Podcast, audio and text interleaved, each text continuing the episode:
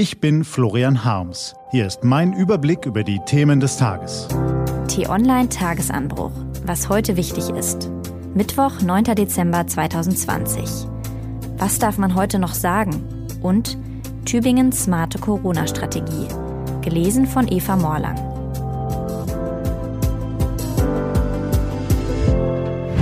Was war?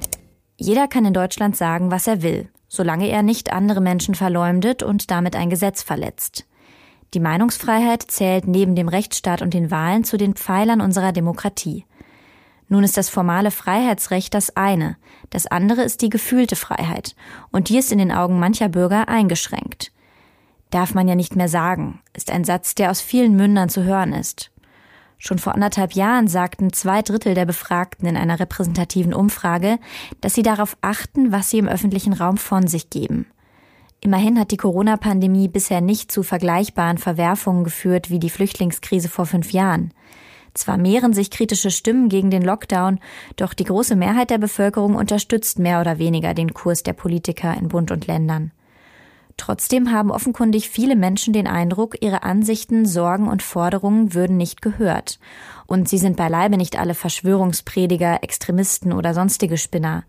Auch Leserinnen und Leser des Tagesanbruchs schildern den Eindruck, dass ihre Kritik an den Corona-Beschlüssen nicht ernst genommen oder, schlimmer noch, von Politikern und Journalisten verunglimpft werde.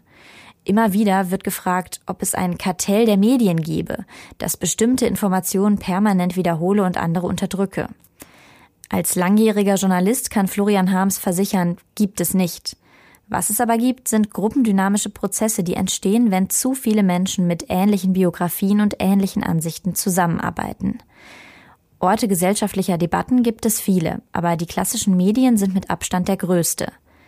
Anders als in den Filterblasen der sozialen Netzwerke finden Bürger in Zeitungen, Radio, Fernsehen und auf Nachrichtenwebsites die unterschiedlichen Facetten deutscher Lebenswelten – Soweit die Theorie. Die Praxis sieht leider oft anders aus.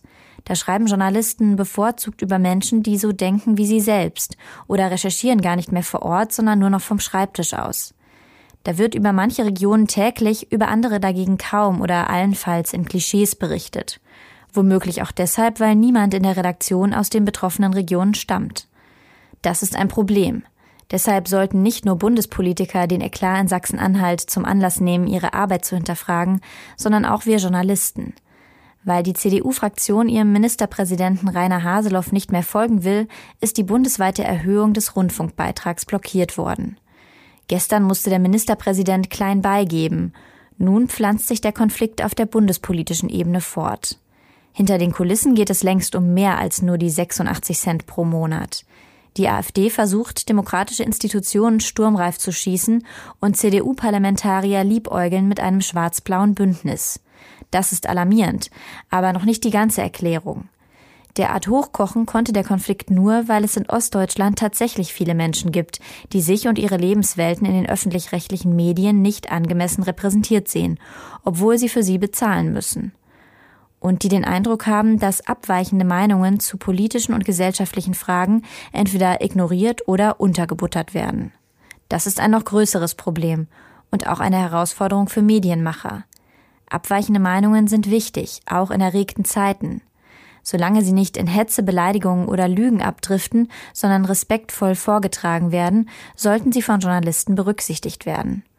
Vor allem täten wir alle gut daran, einander besser zuzuhören. Nicht nur denjenigen, die eh dieselbe Meinung vertreten wie wir selbst. Das wird man ja wohl noch sagen dürfen. Was steht an? Auf t-online.de geht's heute auch um dieses Thema. Die Ministerpräsidenten sind sich mal wieder uneins. Die einen verlangen einen knallharten Lockdown, die anderen finden die Lage noch nicht so schlimm. Mittendrin ringt die Kanzlerin wieder einmal um einen klaren Kurs.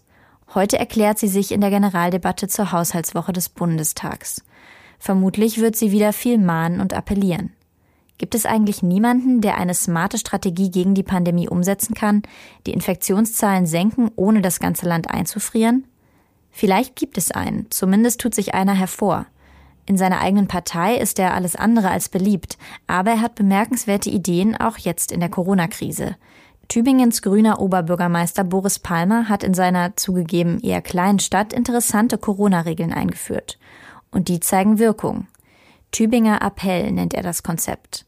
Risikogruppen wie Senioren und Kranke werden besonders geschützt. Der Rest der Bürger kann sich auf die Abstands- und Hygieneregeln beschränken. Das Personal in Alten- und Pflegeheimen wird regelmäßig auf Corona getestet. Menschen über 60 Jahre können Taxis zum Preis von Busfahrkarten nutzen. Bürger über 65 Jahre bekommen kostenlos FFP2-Masken. Zwischen 9.30 Uhr und 11 Uhr sollen nur Senioren einkaufen, alle anderen die Geschäfte erst später besuchen. Im Interview mit T-Online sagt Boris Palmer, am besten funktioniert die Teststrategie in den Alten- und Pflegeheimen. Wir haben seit Mai keine Ausbrüche mehr zu beklagen. Auch die Verteilung der FFP2-Masken hat reibungslos geklappt und kam sehr gut an. Der Appell, die Zeit zwischen 9 und 11 den Risikogruppen zum Einkaufen zu überlassen, könnte hingegen von noch mehr Menschen beachtet werden. Diese und andere Nachrichten, Analysen, Interviews und Kolumnen gibt's den ganzen Tag auf t-online.de. Das war der T-Online-Tagesanbruch vom 9. Dezember 2020. Produziert vom Online-Radio- und Podcast-Anbieter Detektor FM. Den Tagesanbruch zum Hören gibt's auch auf Amazon Echo und Google Home. Fragen Sie nach T-Online-Tagesanbruch. Ich wünsche Ihnen einen frohen Tag. Ihr Florian Harms.